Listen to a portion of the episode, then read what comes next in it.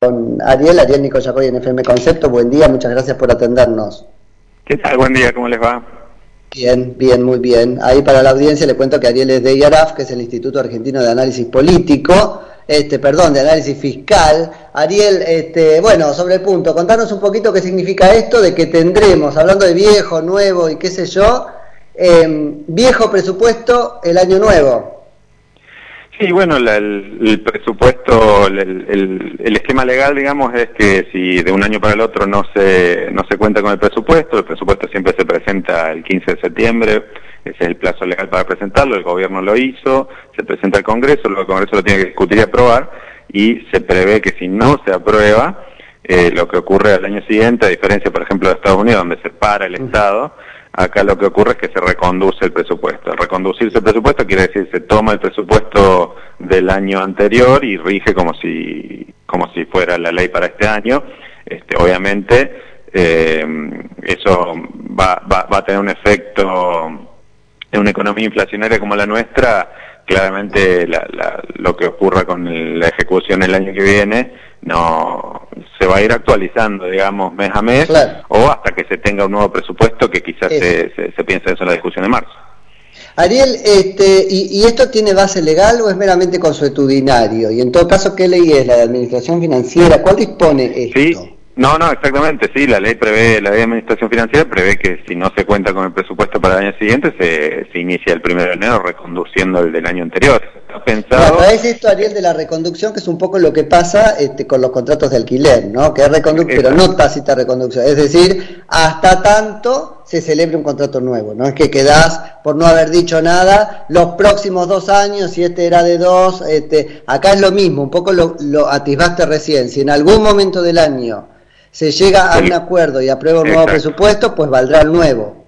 Exactamente, ahí ya regirá el nuevo presupuesto con todas las autorizaciones de gasto nuevas, digamos, entre comillas, digamos. Eh, eh, esto genera, obviamente, se, espera, ¿no?, del presupuesto, sea el, rector de los ingresos y gastos del gobierno nacional. Eh, pero bueno, no es que se queda sin elementos como para a partir del primero de enero no poder ejecutar sus políticas. Bien. Ariel, vos nos decías, bueno, hay esta disposición de que antes del 15 de septiembre que el gobierno la presentó. Yo quiero ir un poquito más allá de las formas y entonces repreguntarte. ¿Presentó o hizo que presentó? Mira, el gobierno presentó un presupuesto que si uno lo analiza, eh, siempre con el diario del lunes, digamos, todos los presupuestos que se venían presentando, nosotros hace poquito hicimos un estudio de los últimos seis años donde se presentaba presupuesto, perdón, de los últimos 16 años, pues arrancamos en 2005, o sea, para cubrir varios mandatos, varios gobernantes y demás, y encontramos que siempre el presupuesto subestimó eh, la inflación. En general, salvo un año, este, el presupuesto subestima la inflación. Eh, que, que, ocurrió después efectivamente el año siguiente. Obviamente un presupuesto no es una predicción, sino que en tal caso sería una proyección. Y eh, muchas veces se dice, bueno, conviene que la proyección, eh, puesto que te da una expectativa para lo que va a pasar en el año siguiente, que la expectativa que da no sea tan inflacionaria. Bueno, lo que ocurre en Argentina es... No, pero no es la función del presupuesto. O sea, la función del presupuesto eh, está bien, de alguna manera va a inducir un comportamiento, plantar una esperanza. Pero si yo uso el presupuesto para mandar ese mensaje, estoy desnaturalizando el presupuesto. Sí, digamos, es muy difícil en Argentina hacer una, una buena proyección de cuál va a ser la inflación el, al año siguiente. Lo que nosotros detectamos es que el error, por así decirlo, siempre fue para el mismo lado. Es decir, siempre se subestimó la inflación. Eso te lleva a que vos subestimes los ingresos. La subestimación de los ingresos te da que en varios años, más de la mitad, el crecimiento de los ingresos respecto al año anterior fue de más del doble que el que se presupuestaba. ¿Eso que te da? Te da recursos para ser este, asignados eh, discrecionalmente. Eso ocurrió casi todos los años, digamos. Un presupuesto paralelo, un no presupuesto es eso.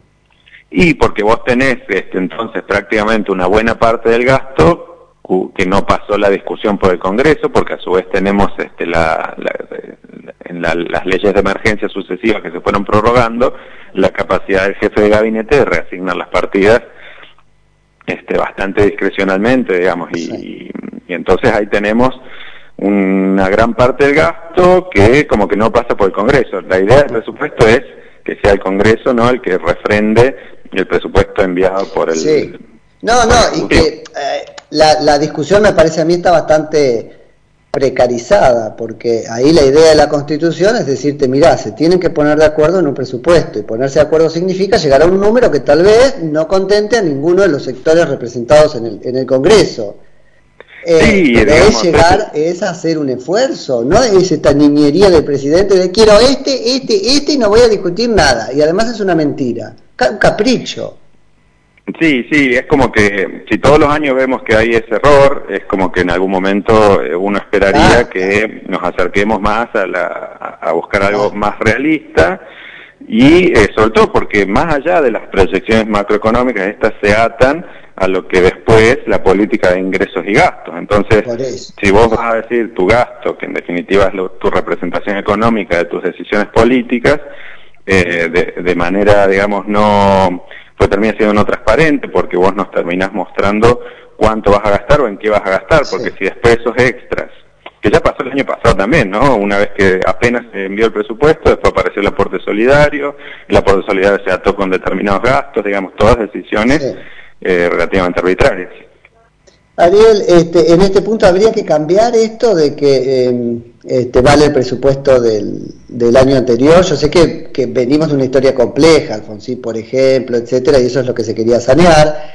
Pero ¿sabes qué me pasa con un sistema como este? Es que no cumple el presupuesto el rol que tiene que cumplir respecto de la política toda, o la política con responsabilidad gubernamental, que es decirle, viejo, los recursos son escasos y ahí tenés enfrente algo con lo que te chocas como una pared que es la escasez, la limitación en la asignación de recursos, la consecuente rendición de cuentas. Bueno, ¿cómo le decimos a la política qué vuelta de tuerca más tenemos que este, hacer para que por fin entienda que el presupuesto está para algo y no se lo puede desnaturalizar?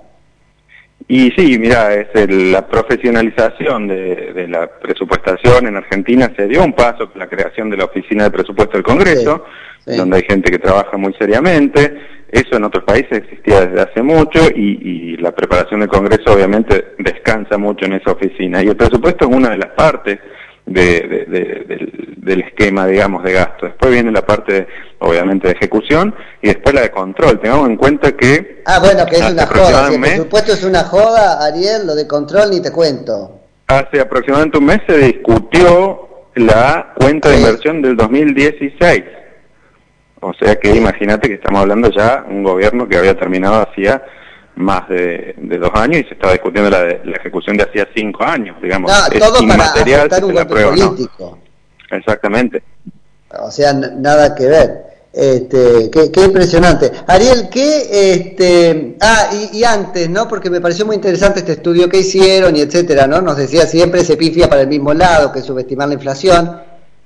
¿Algún número más o menos eh, eh, por cuánto le pifiaron en promedio? Porque en todo caso de ahí ya se puede sacar un, corrector objetivo.